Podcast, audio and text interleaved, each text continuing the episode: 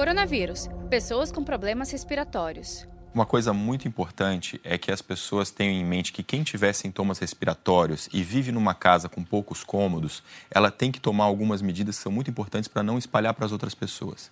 Então, a etiqueta de cobrir o, o, o, nariz e a boca ao tossir é muito importante.